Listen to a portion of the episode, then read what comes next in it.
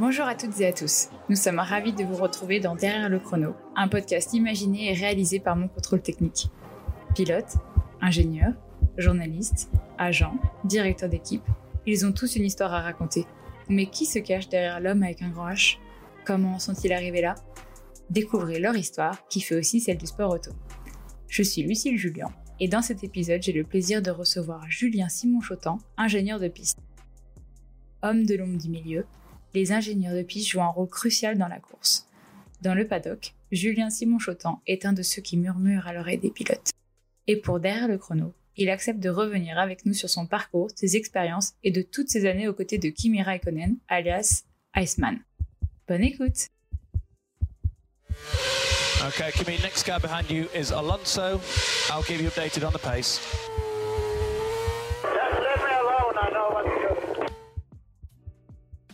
Bonjour Julien, merci de nous accorder un peu de votre temps pour enregistrer cet épisode.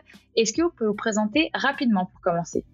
Alors, euh, je m'appelle Julien Simon Chotan, je suis euh, dans le, sport auto depuis un peu plus de 20 ans. Euh, les 15 dernières années, j'étais en F1 dans différents teams en tant que performance, ingénieur performance et ingénieur piste. Et euh, voilà, donc j'ai fait toute ma carrière dans le dans le sport auto après avoir fait une école euh, d'ingénieur à Paris. Et euh, récemment, je viens de lancer une nouvelle aventure JSC 7 Engineering qui offre des services de, de consulting à des structures dans le sport auto et dans l'automobile. Donc jusqu'à présent, vous étiez ingénieur de piste chez Alfa Romeo et là, vous venez de vous lancer dans cette nouvelle aventure. Est-ce que vous pouvez nous en parler un petit peu plus? Bah oui, donc j'ai fini, euh, on va dire, euh, la saison avec euh, avec euh, Alpha. Kimi a décidé de prendre sa retraite à la fin de l'année passée, donc moi j'ai décidé de lancer cette nouvelle aventure, d'être à mon propre compte, on va dire, et de pouvoir offrir des services de consulat à des, à des teams variés. J'ai notamment eu des contacts avec Canal Plus pour faire partie de leur groupe d'experts euh, cette année, donc où je vais intervenir en, euh, avec eux euh, sur des sujets techniques, donc aussi bien des studios à Paris qu'en qu direct euh, sur quelques sur quelques circuits, sur quelques courses cette année. Donc c'est un, un, nouveau challenge, donc c'est très très intéressant. C'est nouveau pour moi, mais c'est un truc que j'aime que j'aime beaucoup et qui est très excitant. Euh, si vous deviez expliquer le métier du coup ingénieur de piste à quelqu'un qui connaît rien à la Formule 1, Comment le feriez-vous? Eh bien, en fait, mon rôle, c'est un peu le rôle d'un chef d'orchestre, on va dire. C'est ce que je décris souvent à des gens qui veulent savoir euh, qu'est-ce que je fais. Euh, évidemment, j'ai un, j'ai un, on va dire, j'ai un diplôme euh, d'ingénieur, donc j'ai un, un, background, on va dire, technique euh, à ce niveau-là. Euh, mais mon rôle, c'est pas d'être vraiment ultra spécialisé dans un domaine, mais par contre de connaître chaque différent domaine spécialisé dans le, dans le sport auto. Donc une des principales euh, caractéristiques de mon, de mon travail, c'est de parler aux pilotes et de gérer euh, les différents ingénieurs et mécaniciens qui travaillent autour de la voiture, de filtrer toutes les informations que je vais recevoir pour donner au pilote les informations dont il a besoin et euh, pour faire aller la voiture la plus vite possible. Donc euh, en gros, mon rôle, c'est un rôle de, de communication et de filtrer toutes ces informations techniques que je reçois pendant le week-end ou avant le week-end pour faire aller la, la, voiture le plus vite possible. Et comment vous, vous triez toutes ces informations, tout ce que vous donnez au pilote pendant la course? Ben, Ça dépend énormément du pilote, ça dépend énormément de qui je travaille, ça dépend de, l'expérience que vous avez. Évidemment, avec le plus d'expérience euh, que vous avez, ça vous aide à gérer. Mais si vous prenez des pilotes comme Kimi ou Romain ou Marcus que j'ai eu dans le, passé, chacun a des euh, veut des informations différentes, on va dire, et c'est à vous de, de s'adapter en fait et de savoir quelle information ils veulent. Il n'y a pas, si vous voulez, il n'y a pas de livre qui dit ah tiens il faut que je donne cette information. C'est du c'est du feeling avec le pilote et savoir quel genre d'information il veut pour aller plus vite. Euh, pendant une course, vous n'êtes euh, pas seul, vous avez toute une équipe avec vous. Euh, vous êtes composé d'une équipe de combien de personnes? Alors, bon, en... ce qu'il faut savoir, c'est que, en gros, comment sont structurées les équipes de, de Formule 1 Donc, en général, si on compte tous les gens en piste et à l'usine, on est entre 400 et 1500 en fonction des équipes. Euh, donc ça fait beaucoup de ça fait beaucoup de gens pour deux voitures. En piste, on est limité par le nombre de passes euh, où on peut amener des gens, c'est-à-dire chacun a un pass pour entrer dans le circuit. Et il y a quelques années, ils ont limité ça pour éviter que des, des grosses structures aient le double de personnes euh, par rapport aux autres. Donc on a tous à peu près le même nombre de passes. Donc en gros, on va dire, si on prend en compte euh, les ingénieurs, les mécaniciens, le marketing, les médias, on, on a une petite centaine chaque équipe. Au niveau de, de la séparation des, on va dire, des groupes en voiture, donc sur une voiture, moi je m'occupais d'une voiture, j'ai en gros 5 à 6 ingénieurs et le même nombre de mécaniciens. Donc euh, chaque voiture a ce même nombre de, de personnel, si vous voulez. Donc pour rentrer un peu plus dans le détail sur la voiture de, Kimi, j'avais avec moi un ingénieur performance qui s'occupait de tout ce qui est setup, simulation, un ingénieur pneumatique, un ingénieur aéro, euh, un ingénieur, euh, plusieurs ingénieurs qui s'occupaient de, du moteur, euh, de la batterie, euh, des électriciens, euh, du contrôle système, un ingénieur qui s'occupe de la, ce genre de choses autour de la voiture, plus tous les mécaniciens. Donc il y a évidemment beaucoup de monde, comme vous voyez. C'est à moi de gérer tous ces gens pour faire aller la voiture le plus vite possible, on va dire. Donc vous, vous, vous avez ce rôle-là euh, durant tout le Grand Prix. Oui. Comment ça s'organise? Parce que donc il y a la course du dimanche, les qualifications samedi et ou vendredi. Euh, vous, c'est quoi à peu près votre euh, emploi du temps? Comment vous gérez ce week-end de Grand Prix? Alors, on arrive sur les Grands Prix en général le, le mercredi euh, ou le mardi si c'est vraiment loin, mais en général le mercredi. Euh, donc, on, a, on essaie d'arriver le mercredi soir euh, à l'hôtel. Le jeudi matin, on arrive à le, au circuit et ça, c'est ce qu'on va, c'est ce qu'on appelle euh, la journée de réglage. Donc, on, on a tout un, on a tout un, un, emploi du temps où on a des, une partie où on s'occupe d'être sûr que la voiture va être construite euh, comme on veut, où les dernières pièces euh, qu'on a amenées vont être euh, montées sur la voiture. On a une partie de l'emploi du temps où on a des, des meetings avec les pilotes, avec tous les ingénieurs pour expliquer ce qu'on va faire. Euh, et une autre partie euh, où il y a il y a des tout ce qui est médias et marketing qui la plupart du temps ça inclut seulement les pilotes mais de temps à autre les ingénieurs de, euh, donnent de l'aide pour présenter ce qui se passe dans les dans le camion dans le dans le dans le paddock ce genre de choses euh, après euh, le vendredi c'est là où les choses commencent donc euh, en général un week-end standard on a deux sessions d'une heure ou encore on aura des meetings avant et après les sessions, où il faut coordonner le, le rôle, ce qu'on appelle la, liste de travail avec les mécaniciens. Et après la session, on a encore plein de meetings, où on a des meetings, on va dire, un meeting général d'après-session, un meeting au niveau pneumatique, au niveau euh, de l'aéro, et un autre meeting en fin de soirée pour voir le programme de la journée d'après. Le samedi, on a une session normalement euh, d'essai d'une heure et après tout de suite après les qualifs, donc c'est assez intense le, samedi. Et en gros, ça suit le même schéma avec des meetings avant et après. Euh, la seule différence, c'est que le samedi, on se concentre un peu sur ce qui va se passer le dimanche avec la stratégie, euh, commencer à évaluer les différents scénarios euh, pour le dimanche. Et le dimanche, on n'a que la course, mais en règle générale, on arrive sur la piste environ 5 heures avant le début du Grand Prix.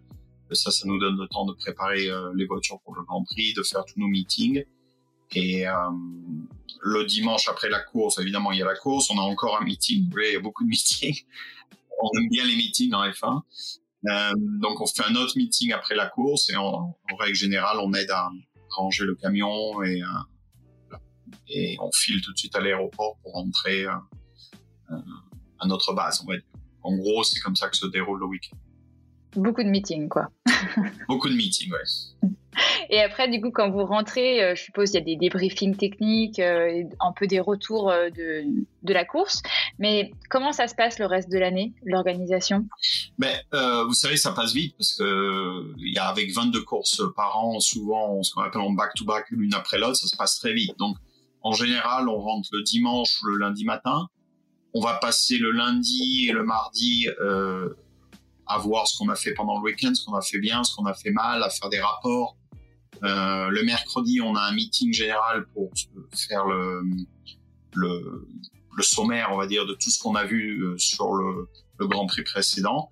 Et à partir du mercredi, on se concentre euh, complètement sur le, prochain week-end avec des préparations, des simulations de, de, de setup. On fait notre ce qu'on appelle notre plan, notre plan, pardon, ce qui va être ce qu'on veut tester pour le prochain Grand Prix en utilisant ce qu'on a vu avant.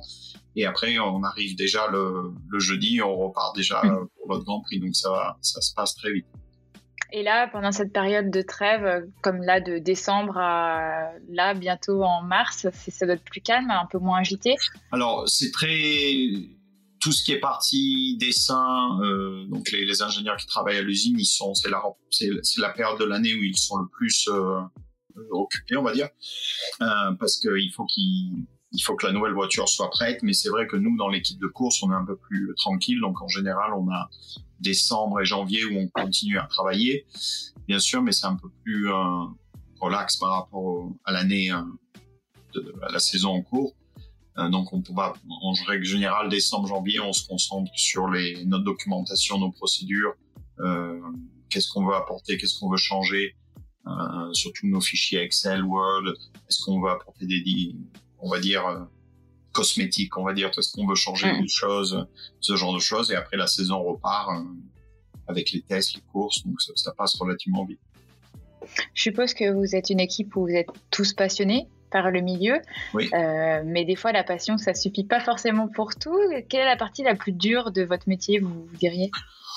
Ben, disons que c'est un métier euh, fascinant, c'est un métier qui, qui apporte beaucoup de, de récompenses parce qu'on a l'impression de on va pas vraiment travailler parce qu'on va on, évidemment on travaille beaucoup on fait beaucoup d'heures mais on était, comme vous dites on est tellement tous passionnés que ça mm. on n'a pas vraiment l'impression de faire un boulot euh, euh, normal on va dire euh, le on va dire avec les années ce qui vient difficile c'est surtout quand on a une famille d'être parti autant de temps je vous donne un exemple. On a eu trois courses d'affilée en fin d'année.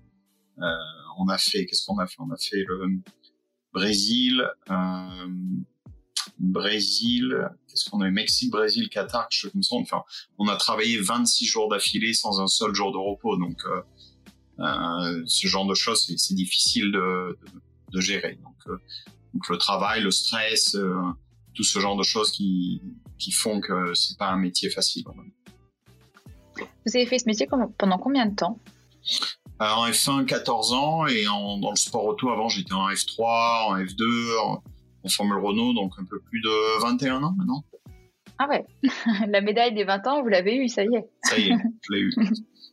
et comment vous est venue la passion de la F1 Vous regardiez des courses en famille, vous avez fait du kart? Alors je viens pas du tout d'une famille, euh, on va dire, euh, passionnée de, de, sport auto. Je me rappelle, mon, je viens du sud de la France, euh, pas loin de, Monaco. Je viens de Fréjus. Et je rappelle, rappelle, mon papa, il m'avait emmené à Monaco pour un, Grand Prix dans les années, fin des années 80, donc je vais avoir 8 ou 10 ans.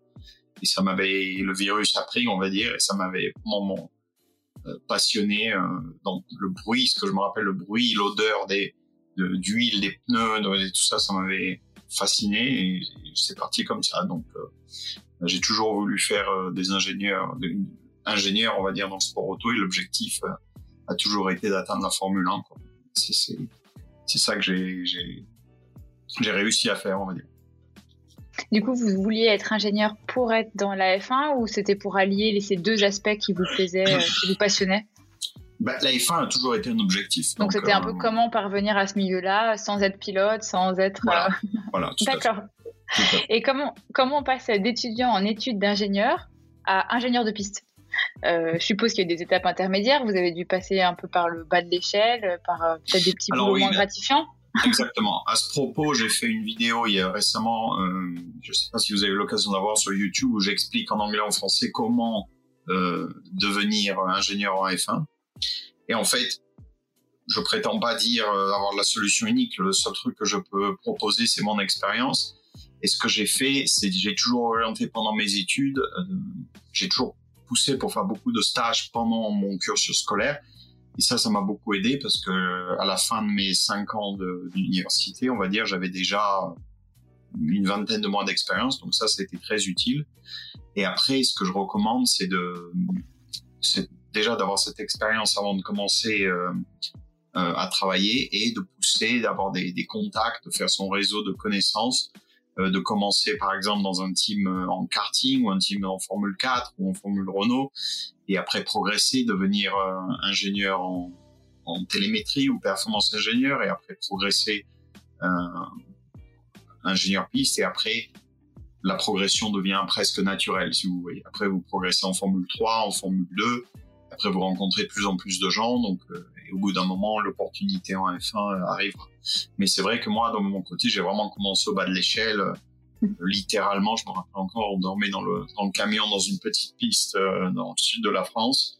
Et un de mes premiers boulots, ça a été de nettoyer les roues du camion. Donc, vous voyez, j'ai vraiment commencé en, en bas de l'échelle, on va dire. Et après, du coup, euh, de fil en aiguille, vous avez vous êtes monté un petit peu en grade jusqu'à obtenir euh, bah, un poste d'ingénieur au sein d'une équipe ou euh? Oui, voilà. Après, vous progressez dans cette équipe et après, en Formule 4, par exemple, vous vous commencez à rencontrer d'autres gens en Formule 3 et vous vous vous, faites votre réseau de connaissances et vous poussez, vous appelez les gens, vous contactez, je voudrais faire ça. Après, je connais aussi des gens qui sont passés directement de l'université à la Formule 1, mais c'est beaucoup plus difficile parce que euh, déjà vous manquez toute cette étape qui pour moi est très importante des catégories euh, inférieures, on va dire, où on apprend vraiment le, le de, du sport auto. Et si vous passez directement en F1, euh, c'est un peu comme si vous me donnez un pilote qui passe directement du kart à la Formule 1. C'est un peu la même chose. Quoi. Donc il y a des pilotes qui ont réussi comme euh, euh, Raikkonen, c'est un bon exemple. Kimi, par exemple, il est passé de la Formule Renault à la Formule 1, donc il a sauté euh, trois étapes, on va dire, mais ça, ça s'est jamais reproduit. Verstappen est passé de la Formule 3 à la, à la Formule 1, mais encore c'est très très rare. Le parcours normal, c'est karting, Formule 4, Formule 3, Formule 2 et F1. Et pour un ingénieur, je dirais que c'est un peu la même chose. D'accord. Est-ce que vous arrivez à vous souvenir avec euh, combien d'écuries vous avez travaillé? En Formule 1 On peut commencer par la Formule 1, ouais. ouais sinon, ça va prendre beaucoup de temps. euh, alors, en Formule 1, euh, Alpha, Renault, Caterham, Toyota, donc 4. Et avant ça, j'ai travaillé avec euh, 1, 2, 3, 4, 4 équipes, donc 8 en tout, on va dire, en incluant euh, la F1. Mmh. C'est pas dur de changer d'écurie parce qu'on est habitué à une équipe, on est habitué à une voiture, on est habitué à, à des pilotes, euh, à un mode de fonctionnement interne. Euh, le changement, il n'est pas trop rude du coup Il est assez euh, non parce que toutes les équipes, surtout en Formule 1, à la fin, à la fin du compte, tout le monde fait la même chose. On va dire, en, on a tous des procédures légèrement différentes, mais euh, des, des, des, logiciels différents, des, des, ce genre de choses. Mais à la fin du compte, tout le monde fait la même chose. Vous voyez ce que je veux dire? Donc euh, ouais. oui, il y a une période d'adaptation, mais euh, mais c'est pas si différent que, que ça, on va dire. Et vous avez aussi travaillé avec plusieurs pilotes, euh, Romain Grosjean, vous en avez parlé, euh, Robert Kubica, Marcus Ericsson ou Kimi Raikkonen jusqu'à il y a peu. c'est oui. quoi le plus dur du coup? Changer d'écurie ou changer de pilote? Oh, Je sais pas, je, je pense pas qu'il ce soit particulièrement difficile l'un ou l'autre. C'est une histoire de. Il, il faut s'adapter, surtout quand on change de pilote. Euh, ils sont tous différents, ils sont tous humains à la fin du compte, mm. c'est pas des robots. Donc il y a des euh, Marcus était quelqu'un de très calme, très euh, très posé, très facile à travailler. Euh, Romain très talentueux, euh, plus explosif, on va dire que que, Marcus, mais euh, j'ai toujours eu un très très bon rapport avec lui. Et Kimi, évidemment, un des plus charismatiques pilotes avec lesquels j'ai travaillé, mais aussi un des plus talentueux. Et euh, oui, il faut savoir s'adapter et savoir que dire au bon moment, on va dire. Quoi. Euh, la réputation de Kimi Raikkonen, justement, elle le qualifie de d'Iceman. Il est assez réputé pour ça. Sa façon de répondre au micro, elle est plutôt froide, directe. J'ai en tête surtout une phrase, euh, c'est je crois que c'est Laisse-moi tranquille, je sais ce que je fais. C'était à vous. C'était bon, je n'étais pas direct à moi, mais j'étais là sur sa voiture. J'étais ingénieur performance. C'était en, en 2012 à, à Abu Dhabi. Ben, c'était tout simple parce qu'à l'époque, on avait le safety car et on n'avait pas une voiture vraiment pour, euh, pour gagner, mais on était, la voiture était très bonne et, et au bout d'un moment, pendant la course, on s'est retrouvé euh, en tête derrière le, le safety car et l'ingénieur à l'époque était un peu, un peu euh, excité, mais il a juste dit qu'il a juste recommandé de garder les, les pneus en température à l'époque. Bon, c'était quand même il y a 10 ans maintenant. Maintenant, les, les pilotes ont beaucoup plus d'informations sur leur volant au niveau de, mm. des pneus. Ça, à l'époque, on avait moins d'informations. les pilotes avaient moins d'informations, mais nous, on avait toujours les informations. Donc, on leur disait, sois sûr que tu mets, que tu gardes les pneus en température, que tu gardes les freins en température, et en gros, c'est tout ce qu'il lui a dit. Et Kimi, il a répondu, euh, oui, laisse-moi tranquille, je sais ce que je fais. En gros, en gros, il était tellement concentré sur, ouais. il était très clair, il avait un schéma dans sa tête, il était premier, il savait qu'il voulait gagner, qu'il allait le faire. Et il voulait, il voulait, en gros, c'était sa manière à lui de dire, euh, j'ai la situation en main, t'inquiète pas, je m'en occupe. Et comment ne pas le prendre personnellement En fait, euh, c'est les réponses comme ça, un peu froides, directes. Je pense que ça demande beaucoup de travail ah, sur soi aussi. Euh.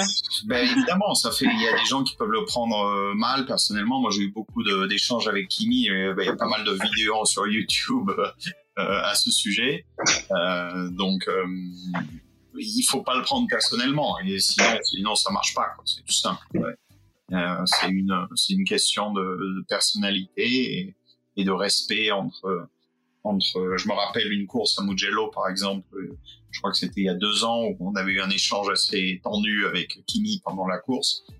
Euh, mais je me rappelle, il m'a même appelé après la course pour me dire oh, désolé, hein, je voulais pas vraiment te, crier dessus, on va dire, mais j'étais énervé.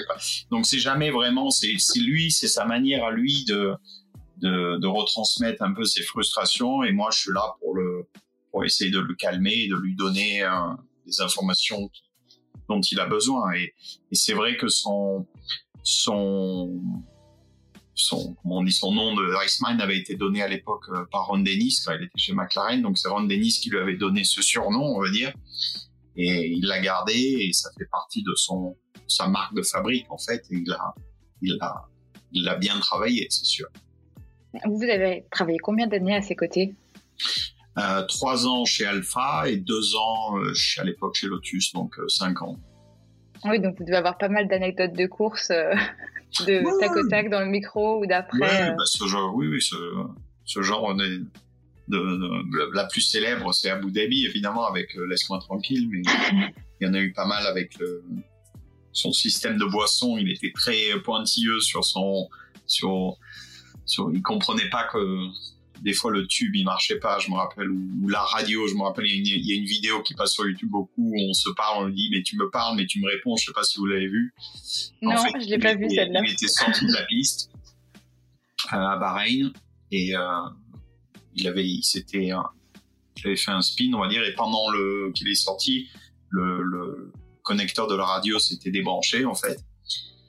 Et donc, on n'arrivait plus à avoir la communication. Mais moi, je voyais sur ma télémétrie, j'ai moyen de voir si lui, il active la, la radio, le bouton de la radio sur son volant. Mhm. Donc, je voyais ce bouton, mais je pouvais pas l'entendre. Et au bout d'un moment, il a réussi à rebrancher le, le câble lui-même en conduisant. Vous voyez, à 200, c'est quand même pas mal. Et ils avaient fait des trucs YouTube là-dessus. Donc, euh, l'impression que je lui réponds pas, il me répond, mais euh, il me dit, mais pourtant, tu me réponds. Enfin, c'était, euh, ce genre de ce genre de un discours de sourd ouais voilà un discours un peu de sourd mais bon ça arrive c'est comme ça hein. Oui, et il était pointilleux aussi sur tout ce qui était euh, euh, euh, débriefing technique, un petit peu préparation de course. Très. C'est un des pilotes les plus techniques avec lesquels j'ai pu travailler. Il était vraiment. Ce qu'il était très bon, Kimi, c'est à, à savoir ce qu'il voulait changer sur la voiture pour le faire aller plus vite. Et aussi, ça n'a jamais été un gros on va dire champion en qualif, mais par contre en course, il avait une vision de la course qui est absolument exceptionnelle. Quoi. Les départs mm. qu'il a fait, euh, il a une vision, ce qu'on appelle à plus de 180 degrés, où il a un moyen de, de doubler dans les premiers tours et d'éviter les, les, accrochages qui est absolument incroyable. Ou de, même pendant la course, de regarder l'écran géant pour voir ce que les autres font derrière. Vous voyez ce que j'ai ah une vision de, de, de ce qui se passe en course qui est absolument phénoménale. Oui, il a acquis ça avec l'expérience aussi euh, dans sa carrière. Oui, avec l'expérience, mais aussi euh, avec son talent, parce que il y a des pilotes qui ont autant de courses, mais qui n'ont jamais eu sa vision de, de, de la course. Donc là, maintenant, euh, votre carrière d'ingénieur de piste, elle est derrière vous bientôt. Oui. oui. Là, euh, vous avez lancé du coup votre propre euh, structure. Oui. et j'ai vu aussi que Canal Plus Sport, vous avez récemment annoncé comme consultant parmi, dans le club des experts. Oui. Tout à Donc fait. vous serez aux côtés d'Éric Boulier et Jean-Louis Moncet notamment. Voilà, et Jenny Go. Oui. Et en quoi ça va consister du coup le club des experts? Alors le club des experts, ça va consister euh, à donner des informations techniques et à expliquer un peu au, au public, aux gens, euh, toutes les, les, innovations techniques euh, de la F1 et essayer de leur expliquer de manière claire et précise euh, et d'apporter des informations sur ce qui se passe dans les voitures, dans les structures, dans les équipes pendant le week-end. Euh, parce qu'évidemment la, Formule 1 c'est un sport relativement compliqué il y a beaucoup de technologie donc un de mes rôles ça sera d'essayer de d'expliquer on va dire à monsieur tout le monde pourquoi certaines équipes prennent certaines décisions et quels sont les impacts sur la voiture sur le déroulement du week-end Qu'est-ce que, qu'est-ce que cela représente pour vous de rejoindre ce, ce club des experts? Est-ce que c'est c'est pas un peu la, la consécration après justement euh, votre carrière, débuter en bas de l'échelle, monter petit à petit, ingénieur de piste et puis maintenant euh, consultant expert? Ben c'est, c'est, Oui, oui, c'est exceptionnel. Une reconnaissance de votre travail? Voilà, je suis très content de... C'est mmh. évidemment, oui, c'est, on peut l'appeler comme ça. J'ai été, j'ai été content que Canal Plus me contacte euh, là-dessus. C'est une preuve qu'il il croit en moi, il pense que je peux bien faire et que ça peut être quelque chose que je peux apporter en plus. Et évidemment, je je suis extrêmement ravi de cette opportunité. J'espère que, pardon, j'espère que les, les, téléspectateurs seront aussi contents de, de, de, cette innovation et de cette nouveauté pour eux cette année. Quoi. Du coup, avec ce nouveau statut de consultant, ça vous a permis aussi d'introduire la, la, nouvelle aventure de votre société de consulting. Donc, c'est JS7, JSC7 Engineering, c'est ça? Voilà. Alors, JSC, c'est mes initiales. 7, c'est oui. parce que c'est mon nombre, euh, j'ai toujours bien aimé. euh, mon nombre euh, fétiche, on va dire. Et Engineering, oui. Voilà. Il fallait trouver un nom. J'ai trouvé que c'était bien comme nom.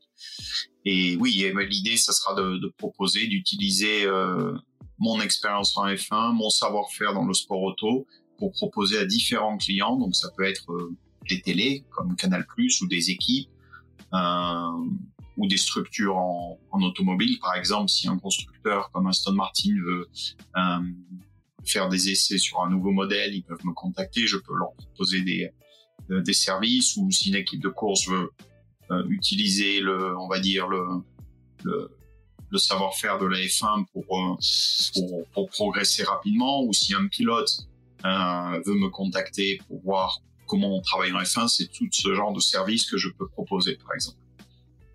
Pourquoi vous avez décidé de vous lancer comme ça dans le, dans le consulting? C'était une envie euh, présente depuis quelques temps ou c'était pour faire suite au, au départ de Kimi? Mmh, Non, ça n'a pas trop de rapport avec Kimi. J'ai toujours voulu euh, être mon propre boss, on va dire. Mmh. Et c'est euh, et être euh, faire travailler on va dire dans ma propre compagnie et mmh. faire progresser ma propre compagnie donc c'est un c'est un désir euh, entrepreneurial peut, on peut dire oui c'est un désir oui. d'entrepreneur euh, que j'ai toujours euh, aimé et toujours voulu faire on va dire et, et oui c'est une, une suite on va dire un peu logique à, à ma carrière et dans toute votre carrière, justement, est-ce que vous avez un souvenir euh, qui est meilleur que les autres? Oh, ben la, la, la, première victoire avec Kimi à Abu Dhabi, justement, en, en on va dire en, en, en, faisant suite à ce message radio, c'était ma première euh, victoire en F1. Ça, c'était euh, le, probablement le, un des meilleurs souvenirs. Le deuxième, c'était le podium avec Romain Grosjean à Spa en 2015, euh, à l'époque avec Lotus, qui avait d'énormes problèmes financiers. Et on n'avait clairement pas une voiture pour faire un podium. Et on avait fait troisième. Après la course, euh, on a sabré le champagne et on avait les huissiers qui ont fermé les camions parce que le team n'avait pas payé. Donc c'était un week-end euh, absolument incroyable. et puis toutes mes années avec Kimi où j'ai moi-même amélioré, on va dire. Et ça a été vraiment, j'ai passé beaucoup de temps j'ai vraiment apprécié le temps avec Kimi. Donc oui, j'ai beaucoup de j'ai beaucoup de mémoire, beaucoup de, souvenirs positifs évidemment dans ma carrière. Et le, pire? Le pire, c'est d'être loin de la famille, on va dire, hein, d'être loin mm. des enfants, de pas les voir grandir, et ça, c'est probablement l'aspect le, plus négatif de, ce métier. Est-ce que vous avez d'autres projets pour le futur, à part la, structure de consulting et le club des experts? Bah, la structure de consulting, ça me prend maintenant 100% de mon temps. Le projet Canal+, ça fait partie de cette, euh, on va dire, ça fait, c'est une partie intégrante de, ma boîte de consulting. Et oui, je travaille sur un autre gros projet. J'espère euh, pouvoir donner plus d'informations rapidement. Euh, mais oui, ça progresse bien. Je suis assez content et, je pense qu'il y, a, un bon futur pour cette société. Hmm, j'ai hâte de savoir la suite. C'est un bon teasing en tout cas. Euh, avant de conclure, si je vous dis contrôle technique, ça vous inspire quoi? Contrôle technique au niveau des... Euh, automobiles. Automobiles Oui. Ben, il faut que je le réserve. D'ailleurs, j'ai reçu une alerte pour faire le contrôle technique sur ma voiture. ah bah, je compte sur vous pour prendre rendez-vous sur moncontrôletechnique.fr. Hein. Ben, je, je, le ferai. Ben, je suis en Angleterre, ça va pas être facile. Ah oui, non. Merci beaucoup, Julien. Ben, de rien. J'espère que vous avez apprécié. Ça m'a fait plaisir de, parler avec vous. Oui, bah, moi aussi. Merci beaucoup en tout cas euh, pour le temps consacré. Euh, j'espère qu'on pourra rééchanger bientôt pour vos nouveaux projets. Mais avec grand plaisir. C'est la fin de cet épisode. J'espère qu'il vous a plu. Si c'est le cas, n'attendez plus et mettez-lui 5 étoiles. Merci à Julien pour le temps qu'il nous a accordé. Merci à vous de nous avoir écoutés. Je vous donne rendez-vous très bientôt pour un nouvel épisode.